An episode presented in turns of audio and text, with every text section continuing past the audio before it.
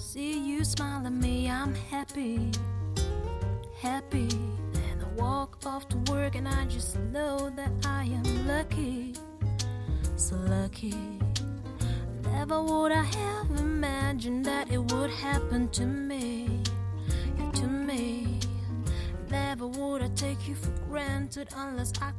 Hello guys，各位同学，大家好，It's me again 啊，又是我。那么今天的话呢，我们将会在英语口语每日养成当中呢，来进行有关《摩登家庭》第二季第八集当中的台词学习。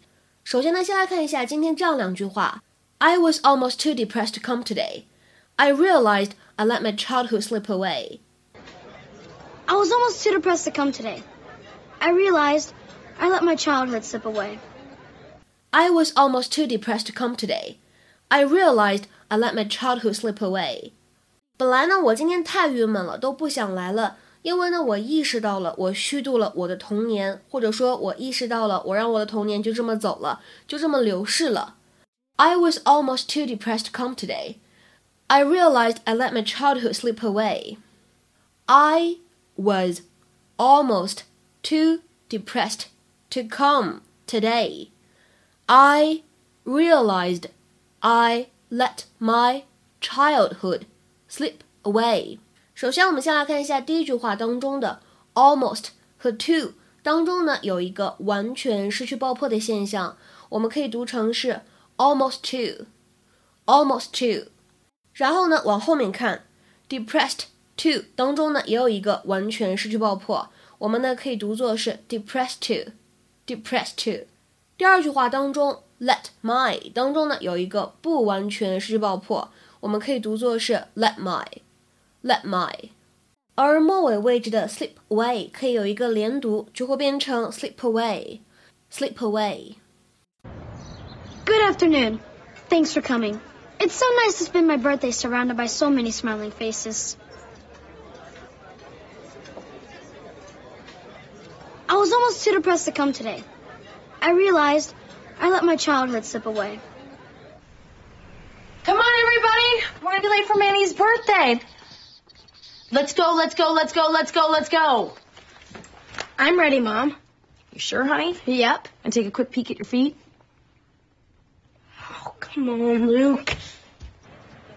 Are you gonna walk faster, or should I get Lily to stroll out of the car and push you? Would you relax? The restaurant's like five minutes away from here. Oh, free lotion. Stop stopping to smell the roses. Manny's present. Oh, you are such a Pritchett. What's that supposed to mean? Let's go, let's go, let's go, let's go, let's go! I'm looking for the keys. Of course you are. I like being on time. It's easy because I'm organized, not my wife. 今天节目当中呢，我们主要来学习两个表达。第一个呢是有关这个 slip away， 它呢一般表达什么样的含义呢？我们说第一层意思可以用来指悄悄的离开，to leave secretly。比如说举两个例子，We managed to slip away early。我们成功的早早就溜了。We managed to slip away early。再比如说第二个例子，I'll try to slip away when Tom is asleep。Tom 睡着了以后，我会试着悄悄溜走。I'll try to slip away when Tom is asleep。那么第二层含义呢，我们可以用来指什么什么东西不再有、消失了或者死亡了。If something such as power or an opportunity slips away, you stop having it。比如说下面呢，我们来看一下这样两个例子。第一个，organizers felt support for the project slowly slipping away。组织者们呢意识到支持这个项目的人呢越来越少。Organizers felt support for the project slowly slipping away。再比如说第二个句子 ，Uncle Charles slipped away in his sleep last night。昨天晚上呢，Charles 叔叔在睡梦当中过世了。Uncle Charles slipped away in his sleep last night。那么今天节目当中呢，我们还有另外一个动词短语需要来学习，叫做 smell the roses。Smell the roses，表面的意思是闻玫瑰花，那么实际指的是什么意思呢？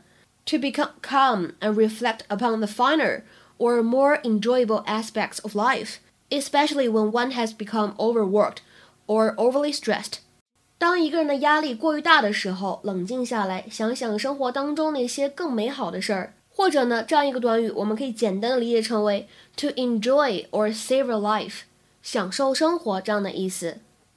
那么这样一个动词短语 smell the roses，平时大家见到的话呢，会经常跟动词 stop 或者呢动词短语 wake up 来搭配使用。下面呢，我们来尝试看一下这样的两个例子。第一个，You can't keep working like this, John. You have to stop and smell the roses, or else what is all that work even for? 你不能这么拼的去工作，John。你得停下歇一歇，享受生活，不然你这么拼去工作是为了什么呢？You can't keep working like this, John. You have to stop and smell the roses, or else what is all that work even for? 再比如说第二个例子 ，I place greater value on smelling the roses than the pursuit of money or success. 我个人的价值观呢是这样子的：享受生活这件事情，比所谓的追求成功、追求名利都来得更加重要。I place greater value on smelling the roses than the pursuit of money or success. 今天呢，在节目的末尾，我们首先先给大家布置一个任务，请问 “wake up and smell the coffee” 应该是一个什么样的意思？ 醒过来去闻咖啡的味道。这个短语呢，应该是有引申含义的。比如说，我们可以看一下下面这个句子：Come on, Stan, wake up and smell the coffee. They are cheating you. Come on, Stan, wake up and smell the coffee. They are cheating you。然后呢，除此之外，我们今天呢依旧会有翻译的任务，请各位同学呢尝试翻译下面这个句子，并留言在文章的留言区。